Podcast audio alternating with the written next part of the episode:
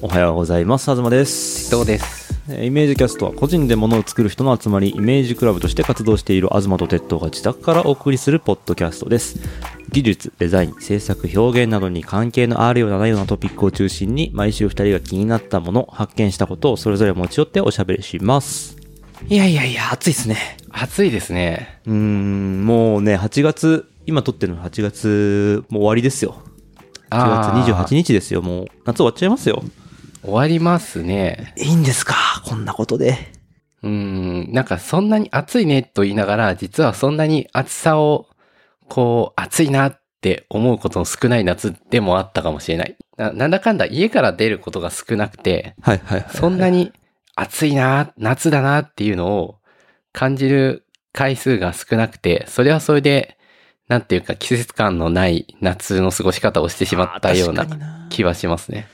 あ、でも僕の場合ちょっと逆かもしれなくて、はい。あのー、会社にリモートじゃなくて通ってた時期は、会社の中でまあエアコンが一応効いてるから、なんかそんなにこう暑さを肌身に染みて感じるってことは意外とそこまでなくって、ああ、なんでなんか、あ、夏終わっちゃったのみたいな感じで、こう、ふっと終わってたんですけど、暑さをこう、限界まで感じることなく。家ではそんなにエアコンつけない派ですかいや、家でもまあガ ンガンつけてはいるんですけど、ただなんかちょいちょいその、まあ犬飼い始めたっていうのもあって、ああ、それがここ大数き年いで。か。はい。まあ、外に出る機会はどうしてもできて、で、まあまあ、うんうんうんスーパーに買い物しに行くとか、なんかちょこちょこ昼間に外出る機会が増えてきたんで、なるほど。うん、近所を歩いたりとかするんで、やっぱ犬っていうのはそういうなんか季節に対する感受性を高めるというか、ありますね。そんな効果もありそうですなんかねそれ。とか、もう強制的に外出て、こう30分とか1時間とかうろうろさせられるんで、うん、確かに。その効果はでかいなっていう気がしますね。 30分、30分はまだあるかもしれないけど、1時間も外で歩くってなかなかああ、意外とないかも、ないかもね確かに。 30分ですらそんないないかも。うーん。うん。なん電車に乗ったら電車の中は、まあ、最近は換気はしているけど、そうは言ってもそんなにうんめっちゃ暑いわけでもないし。まあ、ずっと立ちっぱだし、ね、犬連れてるときは基本ずっと歩きっぱなんで。なるほど。じゃあなんか基本ベー、ベースラインのアウトドア度がすごい高いって感じかもしれないですね。 犬飼ってる人は、うん。そうかもしれない。猫もちょっとたまに散歩する人を見たことありますけど、ああ、いますね。うん、ちょっとうちの猫でやってみたらどうなるかちょっと実験してみようかな。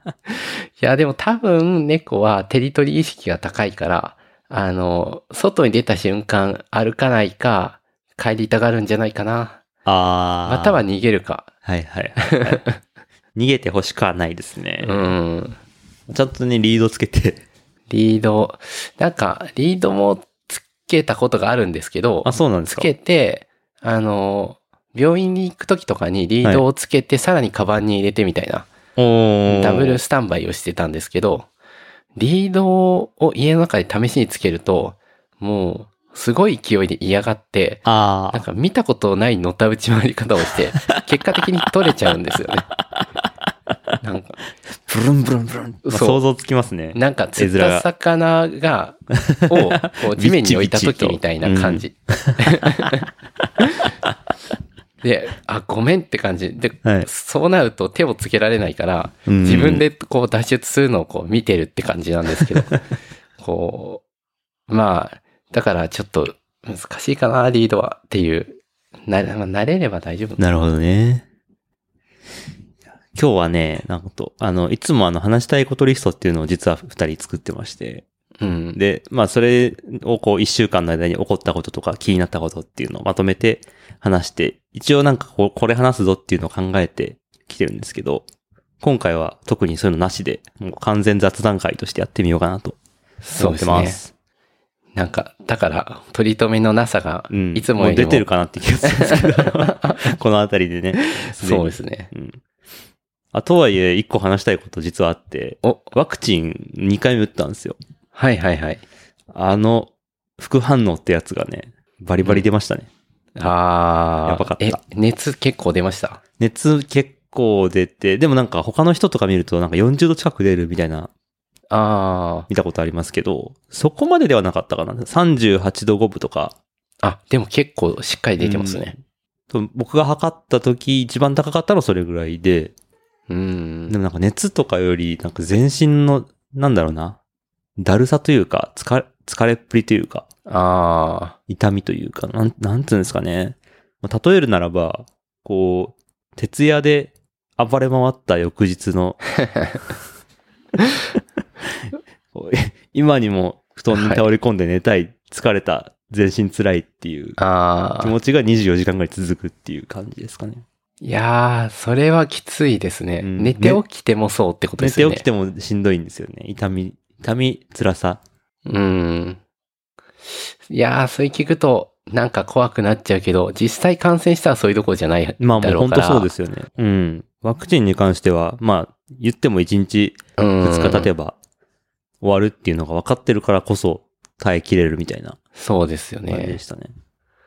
いやー、僕まだ1回目なんですけど、1回目の時点で38ぐらいまでは出ちゃったので、おおなんか、2回 出目、ますね。 2回目がで。ひどくなるかどうかはちょっとわかんないんですけど、おうーん。いやー、覚悟して、ちょっとその翌日は、もう、休みというか、ーうん。やっとった方がいいですね、それは。そうですね。うん。そっか。そう、1回目、僕ね、全然、あの、肩がちょっと重いかなとか、はあはあはあそれぐらいの感じだったんで、ちょっと油断してたっていうか、まなあ、るほど副反応言うても、そんな、ちょっと会社休んでゲームしたろうぐらいの感じだったんですけど、うん。全然それどころじゃなかったですね。ゲームというかもう、部屋を移動することすらできない。あ、そこまでか。 あなんかその、ゲームがある部屋まで歩いて、そこに座ってゲームするっていう想像がつかないレベル。はあ。じゃあ、いや、なんか、熱の温度では測れない辛さですね。うん。さすがにそうそうそうそそこまでじゃなかったんで、僕は。まあ、1回目だしっていう。う。いやそっか。なんで、まあ、あの、聞いてる人を脅すわけではないですし、ワクチン絶対打った方がいいと思ってるんですけど、うん。ワクチン2回目打つときは、まあ、なんかアクエリアスとか飲み物と食べ物はああ。一応買っておいて、あの、布団に入ったままで食べたり飲んだりできる状態を作っておいた方が良いかなと思います。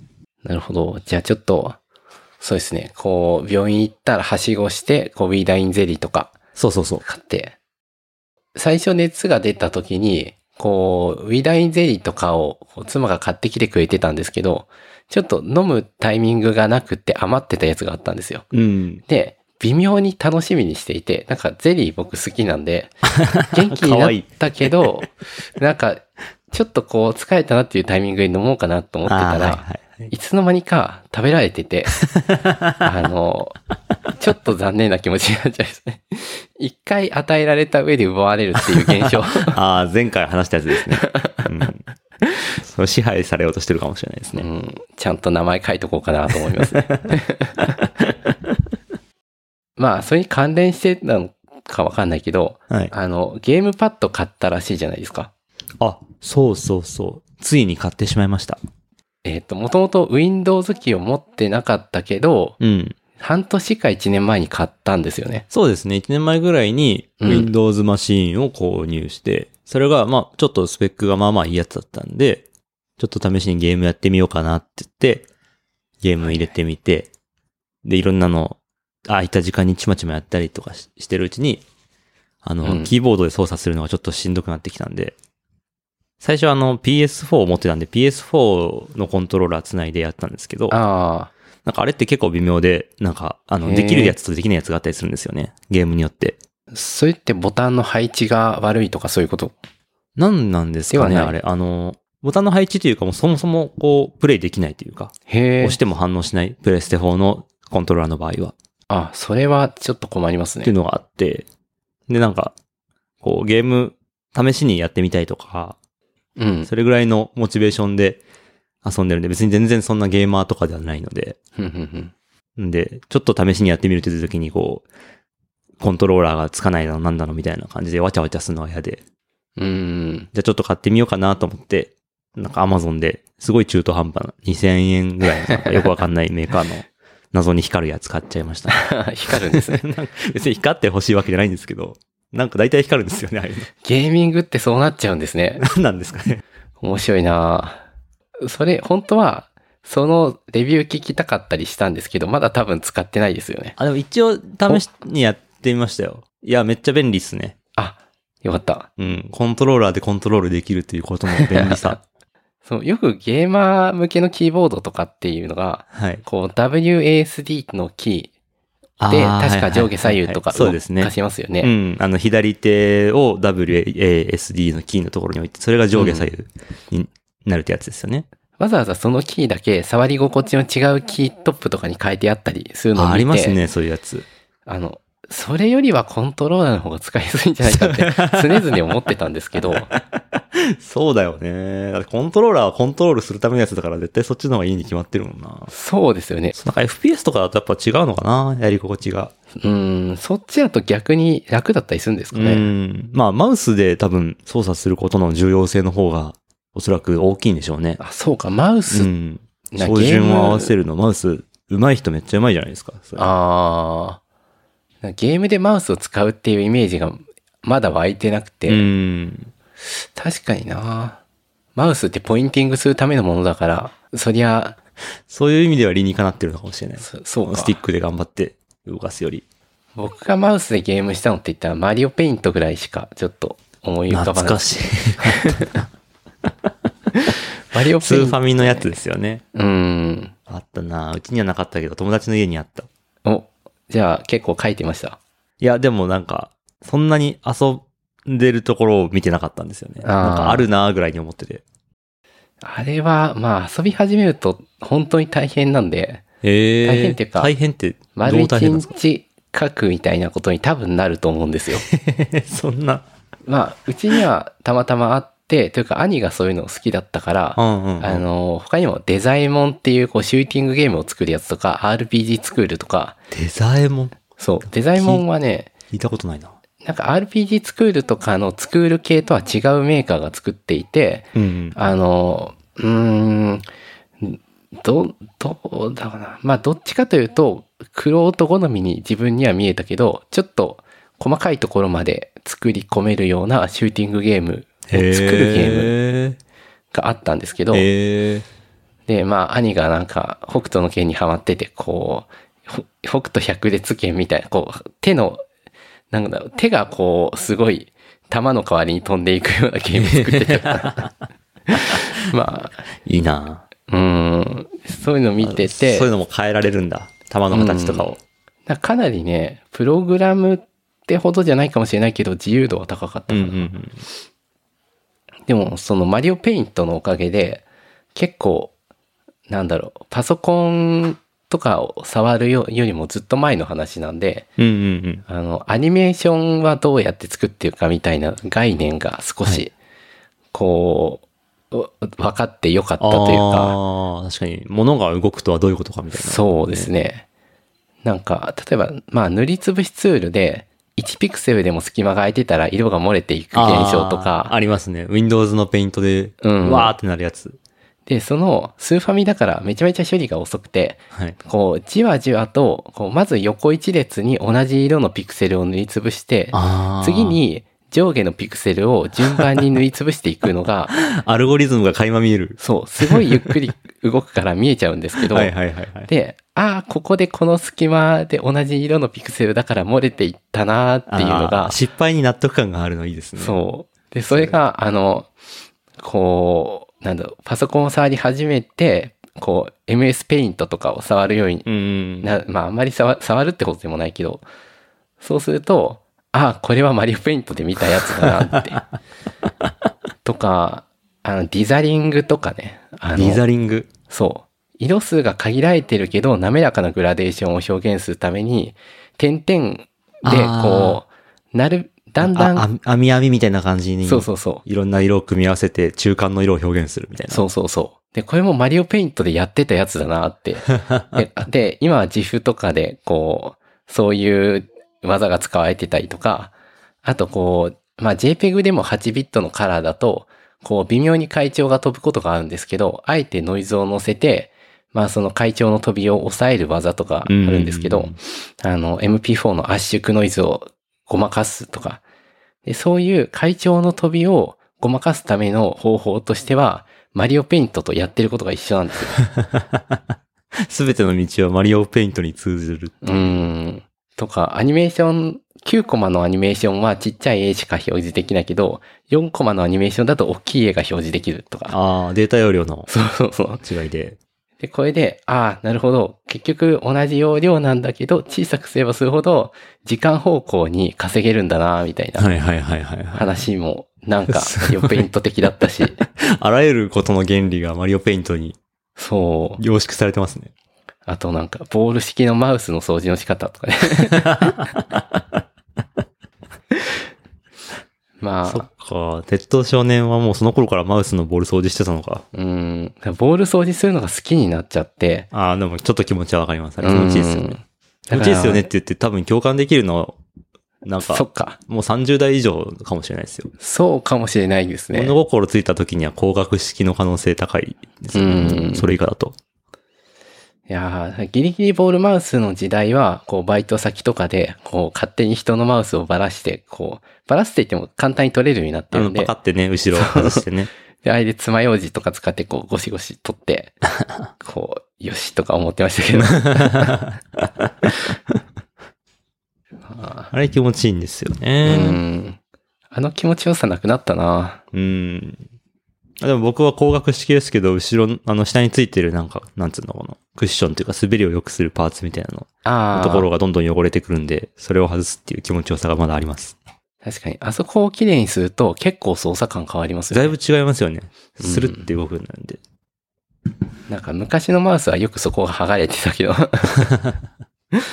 最近そういうこう、は剥がれちゃうみたいな話はあんまり見なくなったな。うん。 ノートパソコンの裏のゴム足が取れるとか、ないなぁなんか、蓋が、ゴムでできた蓋がちぎれるとか、よく昔のガラケーとかあったと思うけど、うんうんうんそういう基本的な、こう、なんだろう、作りの悪さって最近のものってあんまり見ないですね。徐々に良くはなっているのかなうぁん。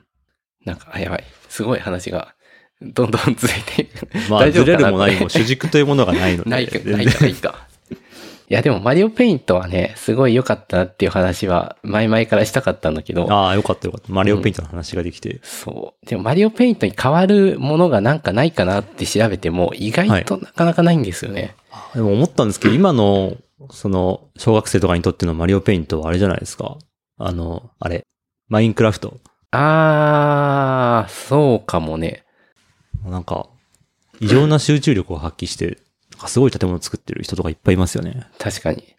僕、あいー一回マインクラフトやってはみたんですよ。うん。そ、それもその、Windows 買った時になんかおまけでついてきてたんで、ふんふんふんやってみたんですけど、一応、こう土を掘って、建物とか形を作るみたいなのはわかるけど、それを、その、でっかい建物を自分のクリエイティビティを発揮して、作り上げるっていうところを自分でやるまで全然至らなかったですね。うん、なんか、大変そうだなっていう。膨大な時間がかかりそうだなって言って、これは職を投げ打って取り組むやつだなっていう。そうですよね。なんか、まあ、確かに今マリオペイントさんあってもそう思うだけかもしれないですね。ああ、かもなうやっん。ぱ1日8時間とかがっつりゲームできうるん状況において、初めて、ああいうクリエイティビティが発揮されるのかもしれないですね。 確かにな。なんか、昔作っていっていた、なんか、爪楊枝をちょっとずつこう接着剤でつけてなんか作るとか、そう なんいすう、かあなんかやらなかったかそれ、な。初めて聞いた。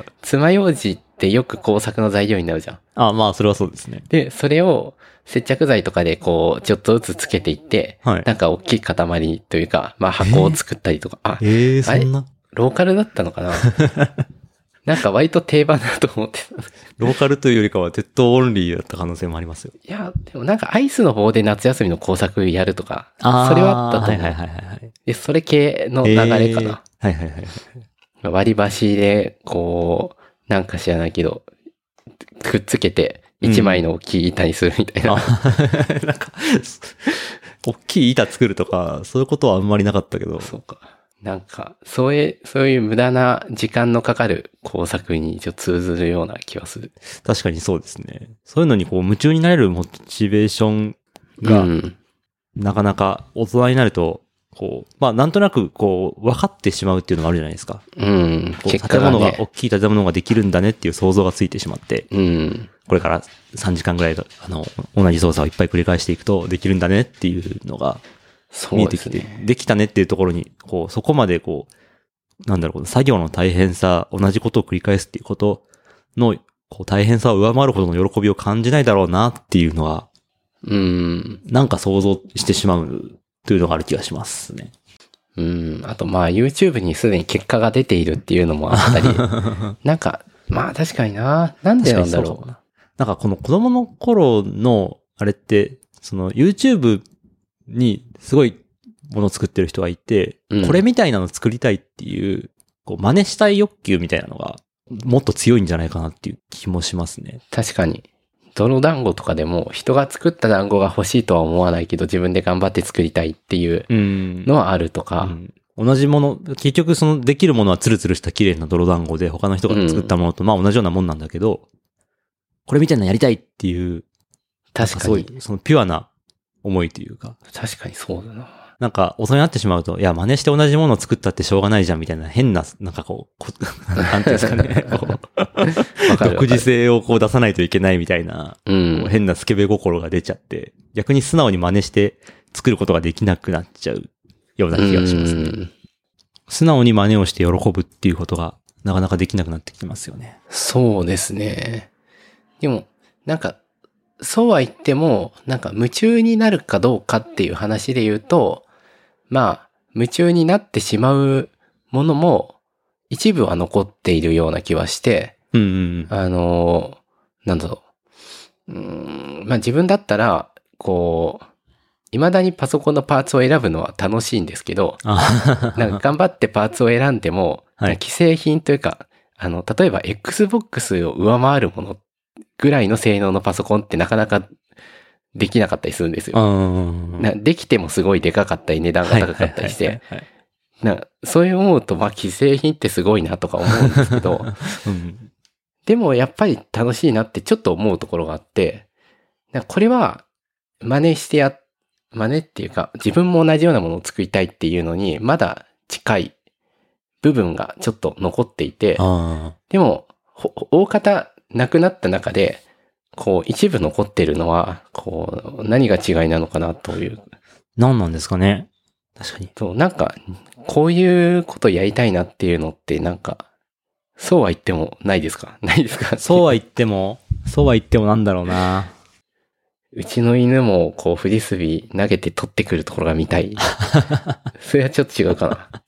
フリスビーはまあ買えばできる。うん。なんだろうなまあ子供生まれるとまた変わってくるのかもなっていう気はしますね。ああ。大人が子供にさせることってまあ大体同じだけど、うん。うん。でもやりたいんだろうなっていう、なんかそんな気はしますけど。じゃあ、あえて真似をするのが、まあ、真似だしな、とはいえやるっていう方向にバイアスをかけてみるっていうのも、あー なるちょほっとど無。理があるかもしれ ない。あえて真似をしていく。うん。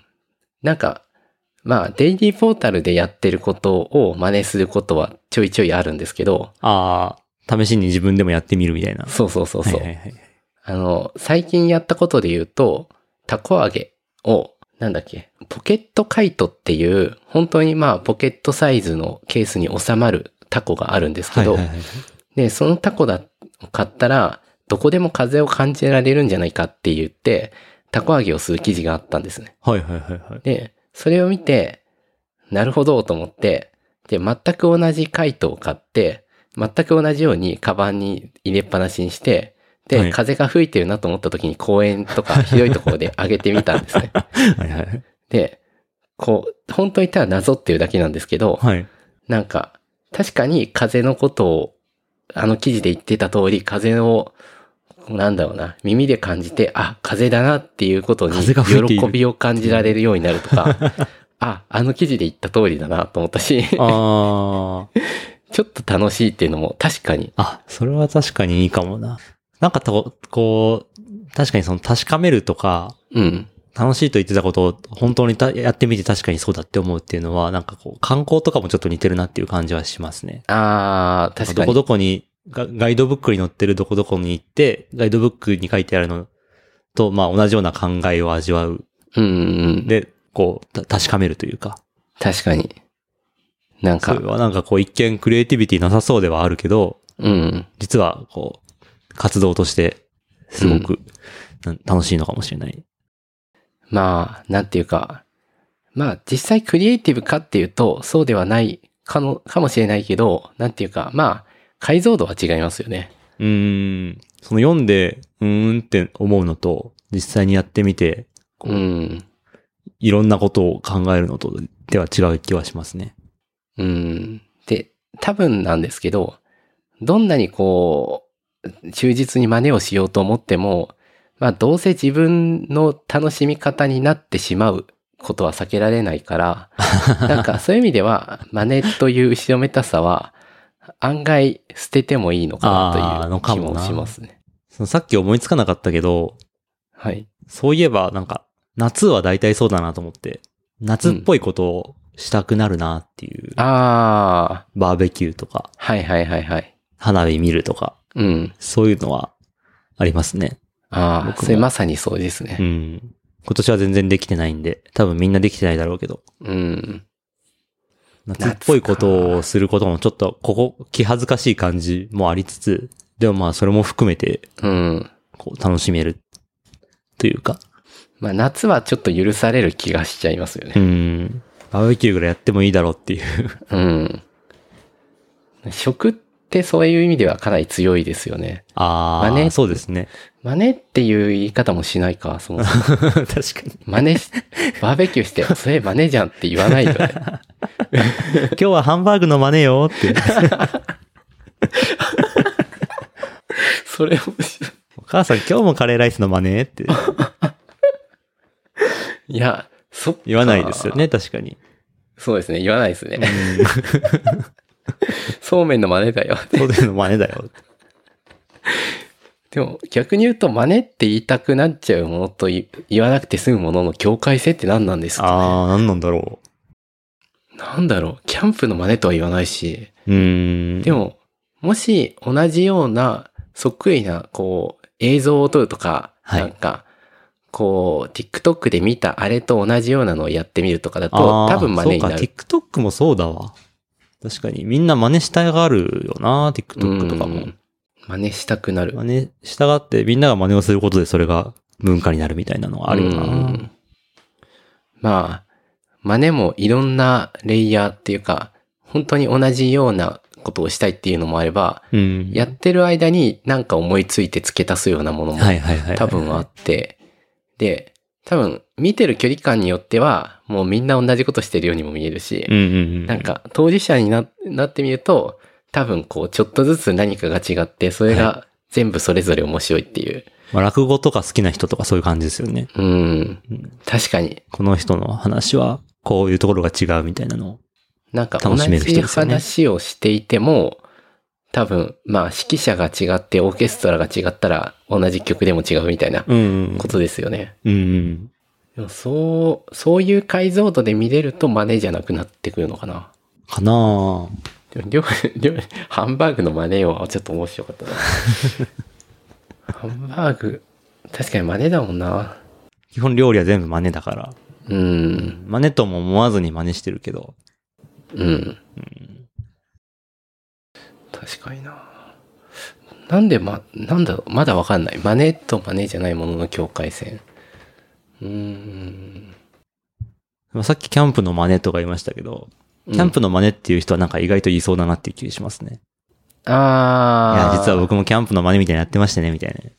あ、まあ、真似、あ、でもちょっと違う意味の真なん似かかちな。ょっとひ、ひげするニュアンスを含めながら。本物ではないっていうことを示す言い方。うんうんうん。本物ではない。つまり言い訳してちょっとこう、ゆるさを、ごめん、ごめんっていうか、許容するためのエクスキューズ的なものなのかな。でも真似っていうことによって、ある意味ゆとりが生まれて、うんうん。こう、それに対して追求するという強い気持ちを持たなくても、その楽しい部分を純粋に味わうっていう、スタンスになれるかも。なんか形を真似ることを目的にすることによって、なんかこう、うんなんだろうな、こう、本質を見抜かねばみたいな感じではなくて、うんうん。本質にとらわれないからこそ自由になれるみたいなうんうん、うん。感じというか、なんですかね。なんか変な話になっちゃいましいたや、ね。わかる。え、つまり、グランピングって、もしかして、グランピングね。究極の真似。 ちょっと、それ詳しく聞かせてほしいんですけど。ググランピングっていうのは、あ、グランピングっていうのは、なんか最近流行ってるらしいんですけど、なんか僕も聞いたことだけありますね。と、まあ、ちょっとくぐったりすると、なんだろう、ホテルに近いサービスが付きの、うなんだけど。ど、キャンプっぽいロケーションで、テントっぽい建物が用意されていて、はい。そこで、あの、まあ、一泊過ごすんですけど、そこでバーベキューとかは、なんか、料理師なり、なんだ、シェフなりが来て、で、こう、バーベキューっぽい形で料理を提供してくれるんですよ。はいはい。で、割と受け身でやるんですけど、えー、なんだろう。贅沢を楽しみながら、ロケーションとか雰囲気はキャンプっぽいみたいなやつがあるんですよ。で、まあ、グランピングの中でも、もうちょっと自分でやる、こう、範囲が広いものもあったりとか、うんうん。まあ、テントだけ用意されている施設に行って、バーベキューの材料は自分で持って行ってやるとか、いろんなレイヤーがあったりはするんですけど、なんかめんどくさい設備は割かし施設の方に任せているっていううんうんうん。特徴が多分共お通してる。任せ度がより、普通のキャンプより高くて、よりゴージャスみたいな。うんうんうん。で、それが、見た目的にはキャンプっぽい写真を撮りながら、美味しいところだけ食べ、撮っていいっていう風にも見えるんですよ。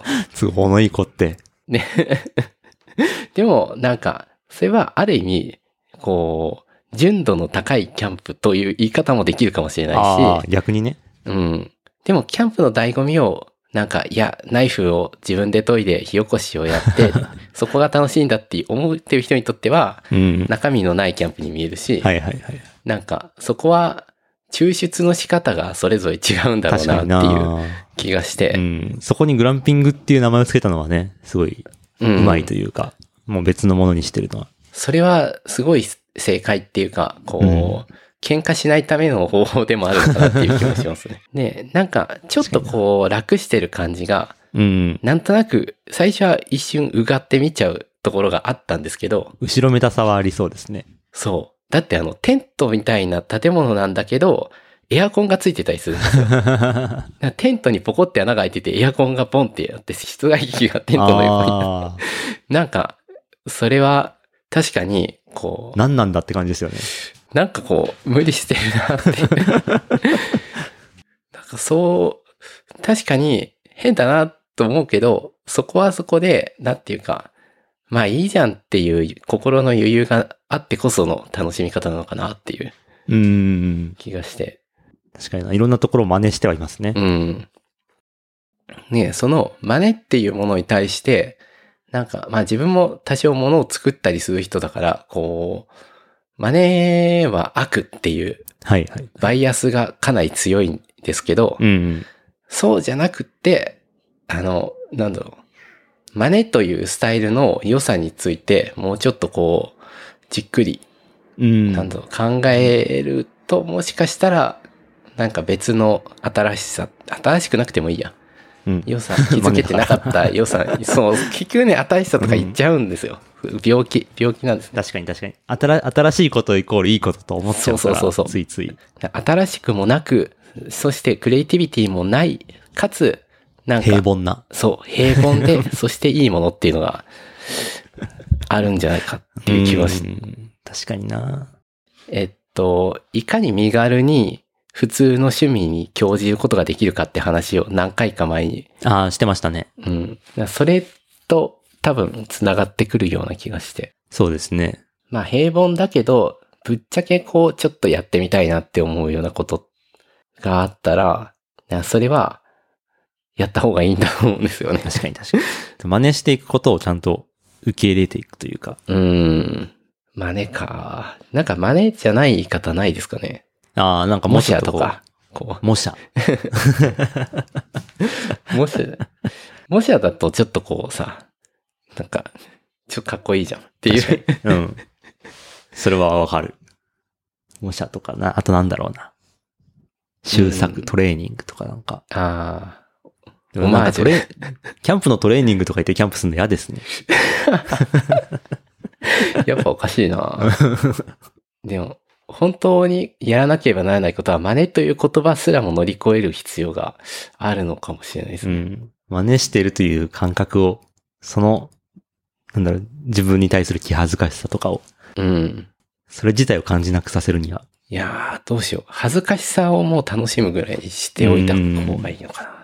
こんなに考えないとで きない。こんなね、じっくり考え込んでしまってる時点でっていうところはありますよね。うん。素直にこう、できる人はもう体が動いてできるはずだから。うん。いやーでもしょうがないですよ。ひねくれてる、うひん。ねくれてる人たちですから。いやーでもなんか、ひねくれながらも、なんだろう、そこに対する苦しさは、からは逃れられないという、なんだろうな。そこについては多分、小さい頃から今に至るまで、こう、逃れられない苦しみと戦っている側面は、 ちょっとあるとははい思うはいはのいで、はいはい。まあ、それはありますね。うん自分で自分に変な制約をかけてしまうというか、うん。縛りプレイをね、うん誰にも頼まれてないのに。 なんかそれ、それはそれで、まあ楽しいんだけど、なんかそれにすら甘んじないという縛りをかけたいというあーこさとらなにのかもしれない。追加の、縛りを追加して、そう。縛、縛らないという、縛ることは一つの安住の地ではあるんですよね。確かにね、そのね、真似をしないとか、うん独自のことをやるっていうことに落ち着けば、うんうん。うん。そういうれはまあスタイルがで安きち心ゃうできるとこですよね。で、そのスタイルにすら、なんだろう。じ、まあ、そうだから自分は大丈夫だっていう自己肯定感を捨てるという。うんうんうんうん。いや、なんかでもわかる気はしますよ。なんだろう、音楽のアーティストとかでも、こううん。最初の頃すごい独自の方向性だったバンドとかが、うん。だんだん後半に行くにつれて、うん、割とこうなんかこう、ベタな方向に落ち着いたりとかするうとんか。も、もしかしたらそういう葛藤があってのことなのかもしれないですね。そうですね。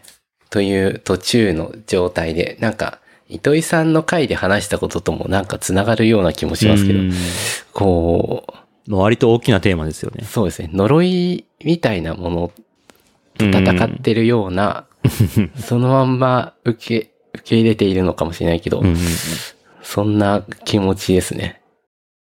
オリジナルじゃないといけないっていう。うん。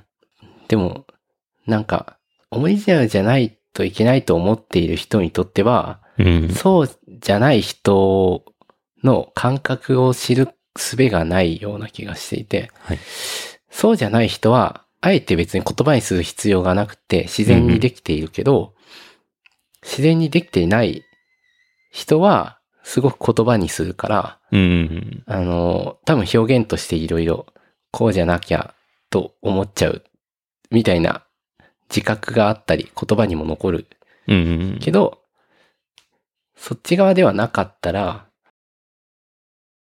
それはどうやってやるのか教えてもらうことができないんですよね。はいはいはい。なんかはいはいあそれを再発明しましょう。という 自分のために。ってことでいい今の回、かななんかすごいところに落ち着きそうですけうど。ーん。そんなつもりじゃなかったのに。ね。夏暑いな、みたいな話だったけど。うーん。そんな呪いを自ら作り出しては、ちょっとずつ解いていくというそう人生ですね。皆さんも多分、知らず知らずのうちにかけている呪いがあると思うんです けど、まあ、半分楽しみつつ、半分乗り越えつつっていうのが、そうきでっとすいいねんで。しょうね。うんじゃあ皆さんの呪いも、 教えてください。呪いがいっぱい来たらちょっとこっちもちょっとし辛くなってしまうかもし重れいないので。話になっちゃうかもしれないけど。じゃあ皆さんが真似したこと、最近。そうだ。最近真似したこと、または真似してしてみたいことうん。とかがね、あれば教えてほしいですね。そうですね。はい。じゃあ終わりますか。はい。はい。はい、えーイメージキャストでは皆さんの感想をモチベーションにして配信を継続しています。感想、要望は、ハッシュタグイメージキャストをつけてツイート。質問は、イメージクラブのアカウントの質問箱、または、キャストアットマークイメージドットクラブまでお寄せください。それではまた来週、さようなら。さよなら。